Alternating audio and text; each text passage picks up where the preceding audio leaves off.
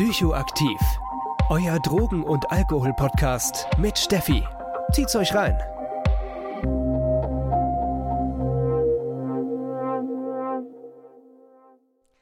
Hallo und herzlich willkommen zu einer neuen Folge Psychoaktiv. Und ja, heute sprechen wir über eine Substanz und zwar über Lachgas. Eigentlich ein Gas und keine Substanz. Um, ja, und eigentlich, muss ich ganz ehrlich zugeben, wollte ich mir ein einfaches Leben machen. So, ich bin tatsächlich aktuell ja, ein bisschen knapp dran. Heute ist Montag, am Donnerstag kommt die Folge raus. Das heißt, normalerweise habe ich ja eigentlich so einen Sweet Spot und ja, bereite immer so zwei Folgen im Voraus vor, dass ich ein bisschen ein entspannteres Leben habe. Das klappt gerade nicht so gut. ja, und dann dachte ich mir so, letzte Woche, ja, okay, nicht so wild. Ich nehme einfach irgendeine Substanz, wo es einfach nicht so viel zu recherchieren gibt. Ne? Vor allem, ja, bei, bei vielen illegalisierten Substanzen, aber allgemein manche Substanzen, da findet man, auch wenn man richtig ordentlich recherchiert, nicht gar so viele Informationen. Und dementsprechend kann ich da auch super schnell eine Folge dazu recherchieren. So, das war auf jeden Fall mein Plan. Ja, Leute, was soll ich sagen? Lachgas ist deep.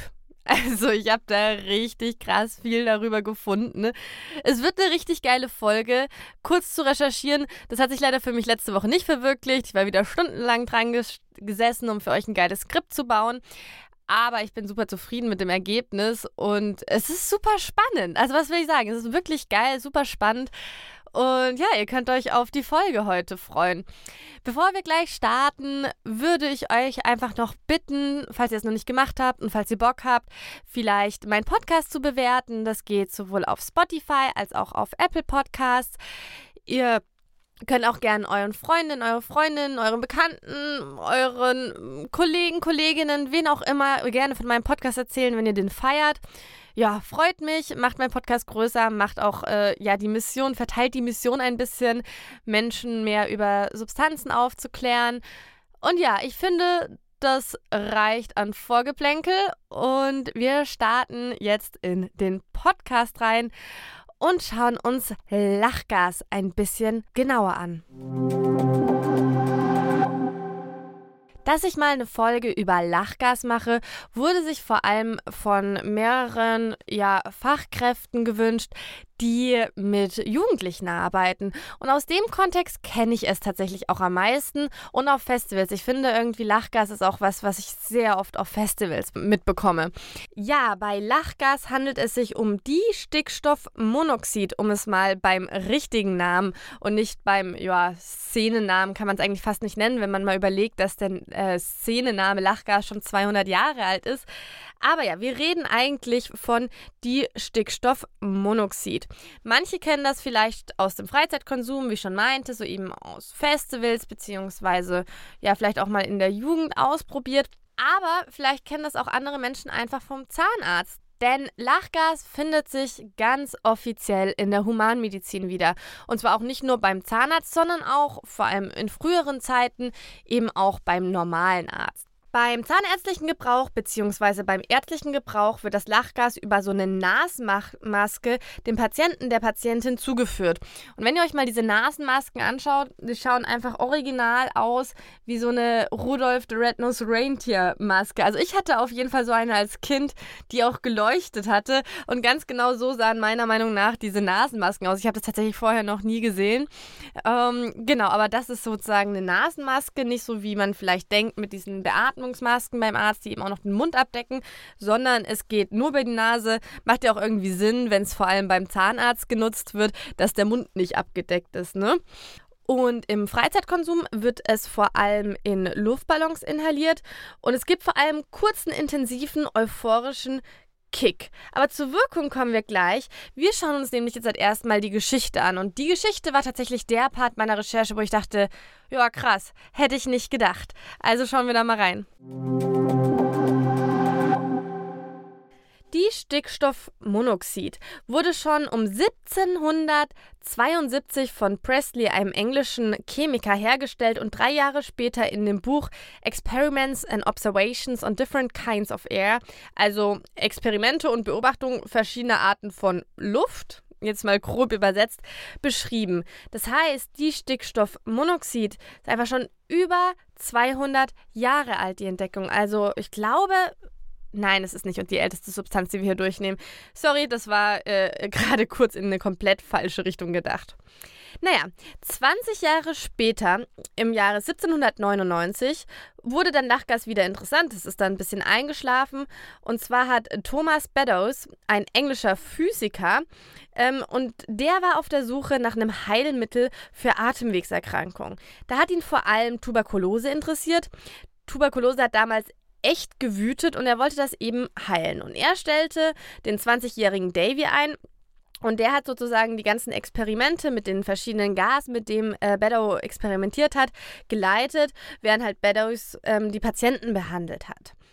Gleichzeitig hat James Watt eine Maschine erfunden, mit denen Beddoes und Davis, Davies den PatientInnen besser die Gase verabreichen konnten. Also der hat im Prinzip ja, die erste Gasbeatmungsmaske oder wie man sowas nennt, erfunden, was halt zu den Zeiten schon echt krass war.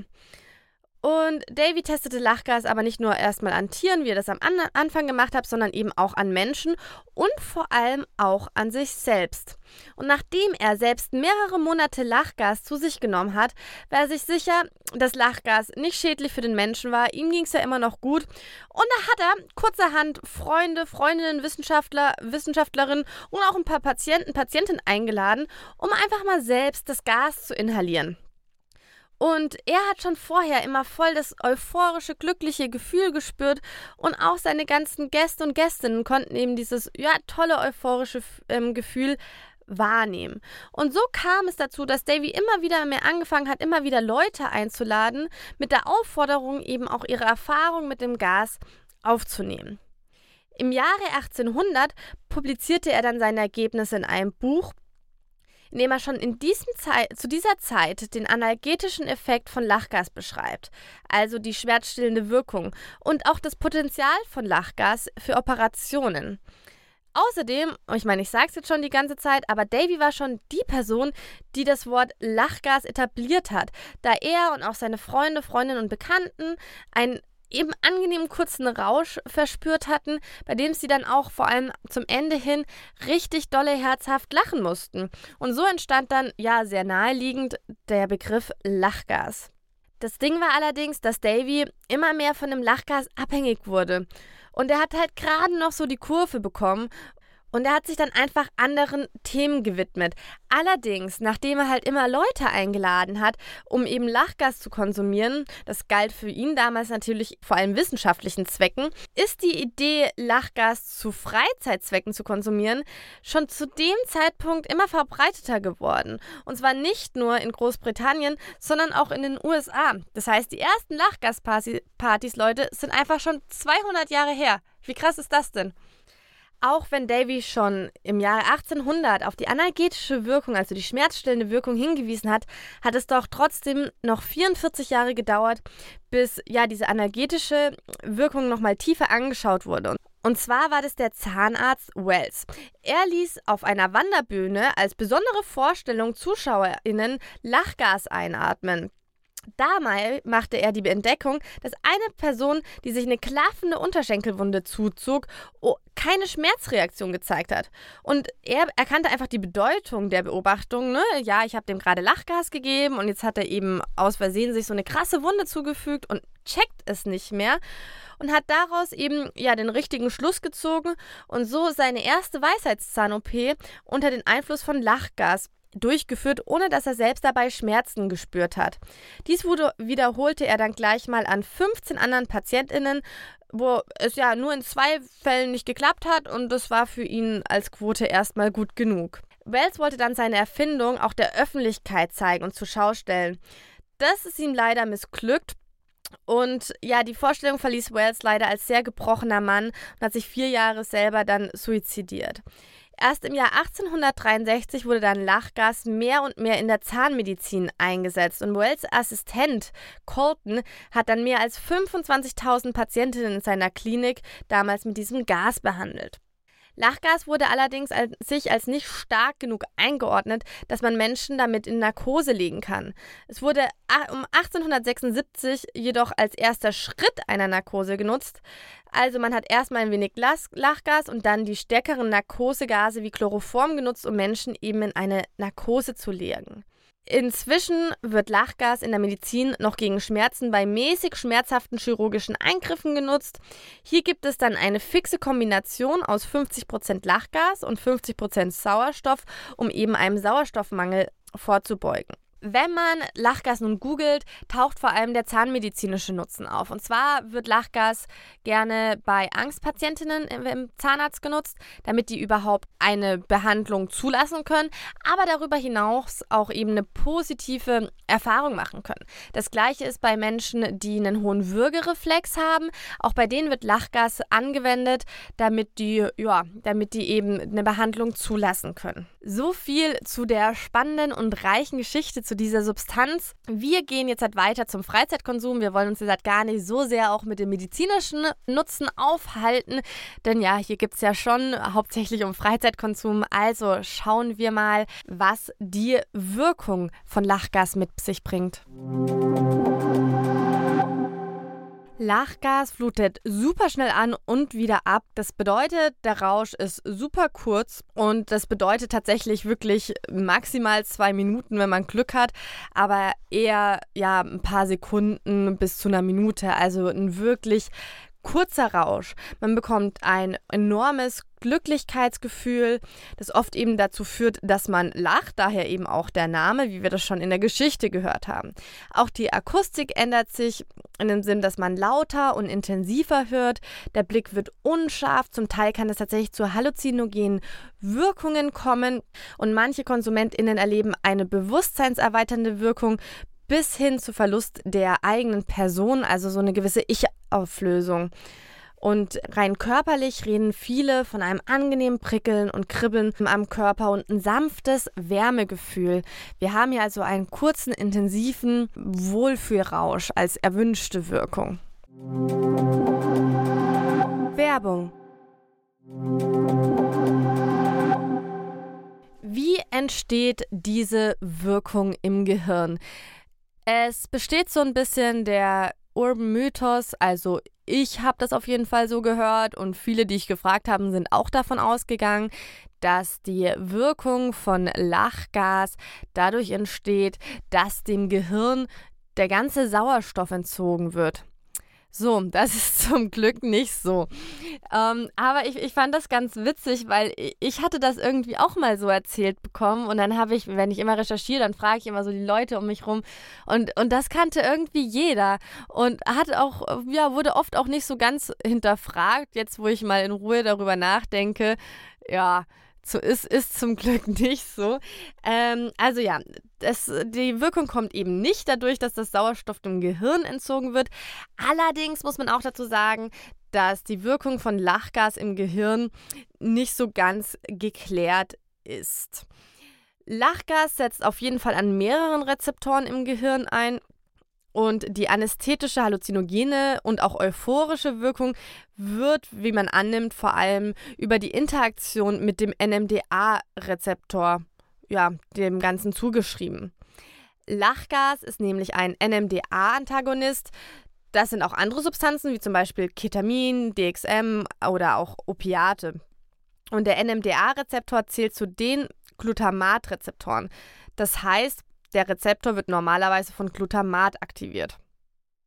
Die NMDA-Rezeptoren helfen unter anderem elektrische Signale zwischen den Neuronen zu senden. Also wenn genügend NMDA-Rezeptoren blockiert sind, können die Neuronen nicht mehr untereinander wirklich kommunizieren und es kommt zu einer Anästhesie, also ja, dem Ausschalten des Empfindens, wenn man so will. Aber eben auch zu Halluzinationen und außerkörperlichen Wahrnehmungen. Davon geht man auf jeden Fall aus. An sich ist halt an diesem Punkt zu sagen, und das hört man vielleicht auch ein bisschen raus, wie ich das beschreibe, dass wir halt wirklich nur sehr bedingt wissen, was in unserem Gehirn und in unserem Körper in dem Sinne abgeht. Und ja, ich hatte ja am Anfang diese ja, nautische Metapher gemacht, die auch für viele Substanzen relativ geil funktioniert hat.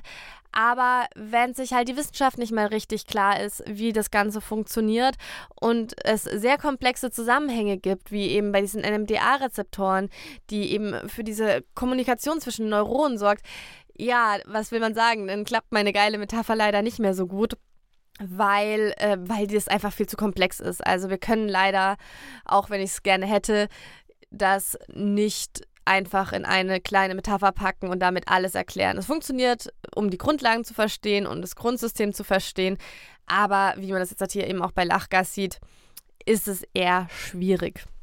Aber wie gesagt, es gibt ein Erklärungsmodell für die Wirkung von Lachgas und das ist eben die Interaktion als Antagonist mit den NMDA-Rezeptor, also dass sozusagen durch das Lachgas NMDA-Rezeptoren blockiert werden und dadurch eben die Kommunikation zwischen den Neuronen gestört ist und es dadurch eben einmal ähm, zur Anästhesie kommt, eben zu diesem ja, Nichtempfinden und eben auch zu diesen Halluzinationen und außerkörperlichen Wahrnehmungen.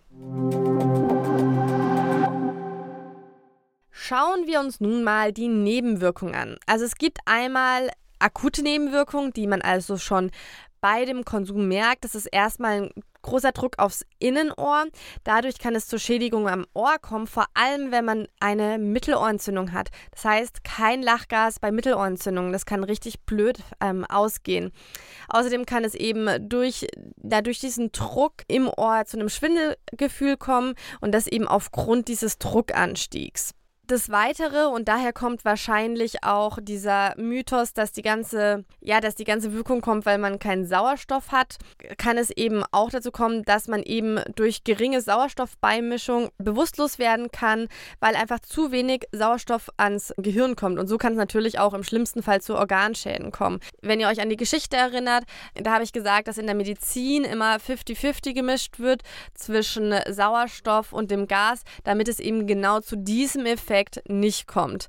Wir reden gleich nochmal im Safer Use Teil über diesen Aspekt, aber na klar, ne, wenn kein Sauerstoff ans Gehirn kommt, kann es eben sein, dass man bewusstlos wird und dass es eben auch zu Schäden kommen kann. Kurz nach dem Konsum kann es zu einem Down kommen, wie man das vielleicht auch von anderen ja, Substanzen kennt, wie zum Beispiel MDMA, aber natürlich in kürzerer Art und Weise. Und man hat bei Lachgas auch ein ziemlich hohes Craving, also dass man nach dem einen Konsum sehr schnell wieder Bock hat, also sofort wieder Bock hat, weiter zu konsumieren. Schauen wir uns auch noch gleich die Langzeitnebenwirkung ein. Durch die Belastung im Ohr kann es eben zum Schädigung des Ohrs kommen, bis hin zum Gehörverlust. Bei regelmäßigen bis täglichen Konsum beeinflusst das Lachgas dass man sich zufügt, den Vitamin B2-Haushalt und das zwar ordentlich. Der B2, Vitamin B2-Haushalt ist wichtig für den Schutz unserer Nerven und wenn es eben zu einem Mangel kommt, was bei häufigem Konsum gut der Fall sein kann, kann es eben zu verschiedenen neurologischen Störungen wie Koordinations- und Bewegungsprobleme kommen, aber auch Taubheitsgefühle. Und wenn man eben nicht aufpasst, kann es zu Sauerstoffmangel kommen und dadurch zu Hirn- und Organschäden. Ist der Sauerstoffmangel im Blut zu extrem, besteht eben auch zusätzlich eine Erstickungsgefahr. Wenn wir uns noch das Thema Abhängigkeitserkrankung bzw. Substanzgebrauchsstörung in Bezug auf Lachgas anschauen, ist eine physische, also eine körperliche Abhängigkeit bis jetzt nicht bekannt. Allerdings kann es zu einer psychischen Abhängigkeit kommen, vor allem durch dieses krasse Craving, was man nach dem Konsum hat. Und weil der Rausch eben so schnell ist, also diese schnelle Anfluten und Rausfluten. Lachgas ist circa eine Stunde nach der Einnahme nicht mehr nachweisbar. Also wir haben hier eine sehr kurze Nachweisbarkeitszeit. Und beim Mischkonsum sollte von anderen Downern abgesehen werden, also kein Alkohol, GHB, GBL, Opioide oder Benzodiazepine. Denn durch die Mischung von Lachgas und eben diesen ja, Downer kann es zu einer Erhöhung des Sedierungseffekts kommen und somit auch zu einer Ohnmacht. Außerdem kann es beim Mischkonsum von Lachgas und anderen Downern wahrscheinlicher sein, dass man einen Filmriss bekommt, aber auch Übelkeit und Erbrechen. Beim Konsum von Lachgas gibt es einige Safer-Use-Regeln, die man beachten soll. Lachgas wird hauptsächlich in so Kapseln verkauft. Es sieht ein bisschen aus wie so, ja, so, ich finde ein bisschen wie so, wie das obere von Zeppelinen, nur aus Eisen. Aber vielleicht ist, bin ich die Einzige, die diese Assozi Assoziation damit hat. Und man sollte niemals das Lachgas direkt aus diesen Gaskapseln konsumieren. Das Gas ist nämlich an sich sehr, sehr kalt und wenn man das sozusagen direkt aus dieser Kapsel konsumiert, kann es dazu kommen, dass man eben eine Erfrierung an der Lippe oder auch in eine Erfrierung am Kehlkopf kommt und ähm, da eben auch Gewebe abstirbt. Außerdem hat so eine Gaskapsel echt ordentlich Druck und bei unsachgemäßiger Öffnung kann das halt echt durch den Raum schießen. Und vor allem, wenn man das dann auch noch mit Nägeln oder ähnliches öffnet, kann sich da wirklich ein Geschoss bilden oder ein Geschoss daraus werden, was einfach unfassbar gefährlich werden kann. Wie ich jetzt schon sehr oft gesagt habe, ist es super wichtig, beim Lachgaskonsum Sauerstoff zuzuführen. Also nicht irgendwie durch den Ballon einatmen und gar keinen Sauerstoff zuzufügen, sondern wirklich schauen, dass man vorher tief einatmet, den Luftballon immer wieder absetzt, nachatmet und schauen, dass man eben auch seinen Körper mit Sauerstoff anreichert. Allgemein soll beim von einem Konsum mit einer großen Flasche und einer Sauerstoffmaske abgesehen werden, weil da ist dann meistens gar kein Sauerstoff mehr dabei. Tut man das eben nicht, also man schaut nicht auf die Sauerstoffversorgung, kann es eben zu einer Sauerstoffunterversorgung kommen, also eine Hypoxie. Und dadurch können halt Hirnzellen irreparabel beschädigt werden und im Extremfall kann es zu einem aphallischen Syndrom kommen, also ein wachkomatöser Zustand. Andere wichtige Safer-Use-Regel, die vielleicht auch ein bisschen obvious ist, Gas ist brennbar, also weg mit allen Feuern in der Nähe und auch nicht mit einem Feuerzeug öffnen oder ähnliches. Und Menschen mit Asthma oder anderen Atemwegen Atemwegserkrankungen, Herz-Kreislauf-Problemen, mit einer Rippenfraktur, also einem Knochenbruch der Rippen, einer Mittelohrentzündung, und Menschen, die irgendwann mal einen Tauchunfall erlitten haben und Schwangere und Stillende sollten allgemein vom Konsum absehen. Schauen wir uns mal den legalen Status an. Denn Lachgas ist weder im BTMG, also im Betäubungsmittelgesetz, noch im NPSG, den neuen psychoaktiven Stoffengesetz, erfasst. Es fällt allerdings unter das Arzneimittelgesetz Paragraph 2. In diesem Gesetz geht es um den Verkauf von Arzneimitteln. Und wir haben ja schon gelernt, dass Lachgas ein Anästhetikum ist und somit eben ein ganz normales Arzneimittel. Das heißt, Lachgas zu verkaufen mit dem Ziel, dass es Menschen zu Rauschzwecken konsumieren, ist damit nicht erlaubt. Das zählt aber nicht für den industriellen Verkauf, weil da ist es ja eben für was anderes gedacht. Ja, wo ich bei meiner Recherche zu Lachgas nicht dran vorbeigekommen bin und jetzt auch beschlossen habe, das einfach mal mit in diese Folge zu packen, ist der Impact von Lachgas auf die Umwelt. Jetzt fragt ihr euch vielleicht, okay, was hat Lachgas mit der Umwelt zu tun? Oder euch ist das völlig klar und ich bin die Person, die sich damit vorher nie richtig ordentlich beschäftigt hat. Aber ja, wir nehmen das jetzt einfach mal rein. Lachgas hat nämlich an sich ein sehr hohes Treibhauspotenzial. Vielleicht ein ganz kurzer Einschub, was überhaupt der Treibhauseffekt ist. So, jetzt wird es richtig oft zu meinen normalen Themen. Im Prinzip bedeutet ja Treibhaus, ist ja das gleiche wie ein Gewächshaus, wie ein Glashaus. Ne? Und der Treibhauseffekt kann man genau mit so einem Gewächshaus auch vergleichen. Die Sonne kann eben ungehindert in das Gewächshaus scheinen, die Wärme kann aber aufgrund des Gewächshauses nicht einfach so entweichen. Das Gewächshaus unserer Erde ist, wenn man es mal so sagen möchte, die Atmosphäre, die unter anderem aus Gasen wie Stickstoff, Sauerstoff und Argon bestehen. Tagsüber erwärmt die Sonne eben die Erde und nachts entweicht die Wärme wieder. Die Wärme geht zwar teilweise durch die Atmosphäre, aber ein Teil wird eben wieder zurückreflektiert. So wird es eben auch nachts auch nicht unfassbar kalt, deswegen ist erstmal der grundlegende Treibhauseffekt sehr wichtig für unser Überleben hier auf der Erde. Das Problem ist aber, dass wenn zu viele Gase in der Atmosphäre sind, immer mehr Sonne auf die Erde als Wärmestrahlen zurückgestrahlt werden und sich dadurch eben die Erde immer mehr erhitzt. So, und was hat das jetzt mit Lachgas zu tun? Lachgas verweilt super lange in der Atmosphäre. Man spricht hier von etwa 120 Jahren. Lachgas ist zwar nicht so stark konzentriert in der Atmosphäre, ist aber laut Umweltbundesamt 300 mal so schädlich wie CO2. Aber Lachgas ist allerdings nicht nur ein Produkt aus der Medizin oder des Freizeitkonsums, sondern eben auch ein Teil von stickstoffhaltigen Düngemitteln in der Landwirtschaft oder Prozesse in der chemischen Industrie sowie auch Verbrennungsprozesse. Also Lachgas wird eben ja bei verschiedenen Tätigkeiten in Industrie und Landwirtschaft auch erzeugt und geht damit eben in die Atmosphäre und ja, beschürt den Treibhauseffekt. Ja, so viel zu Umwelt und Geografie mit Steffi. ich fand es einfach super wichtig, bei dem Thema auch mal zu erwähnen. Beziehungsweise ich habe einfach so viel darüber gelesen, dass ich das dann auch einfach gerne hier loshaben wollte. Ich will es ja nicht umsonst gelesen haben.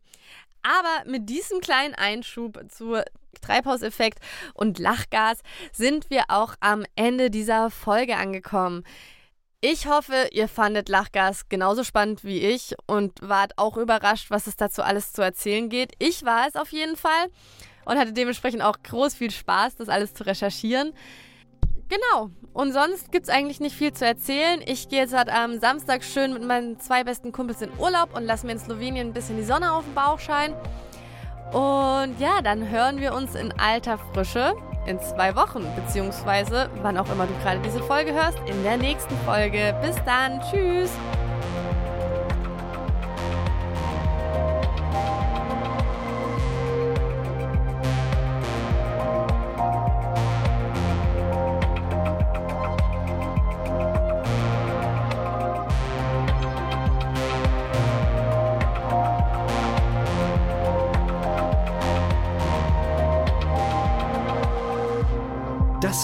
Psychoaktiv, euer Drogen- und Alkohol-Podcast mit Steffi.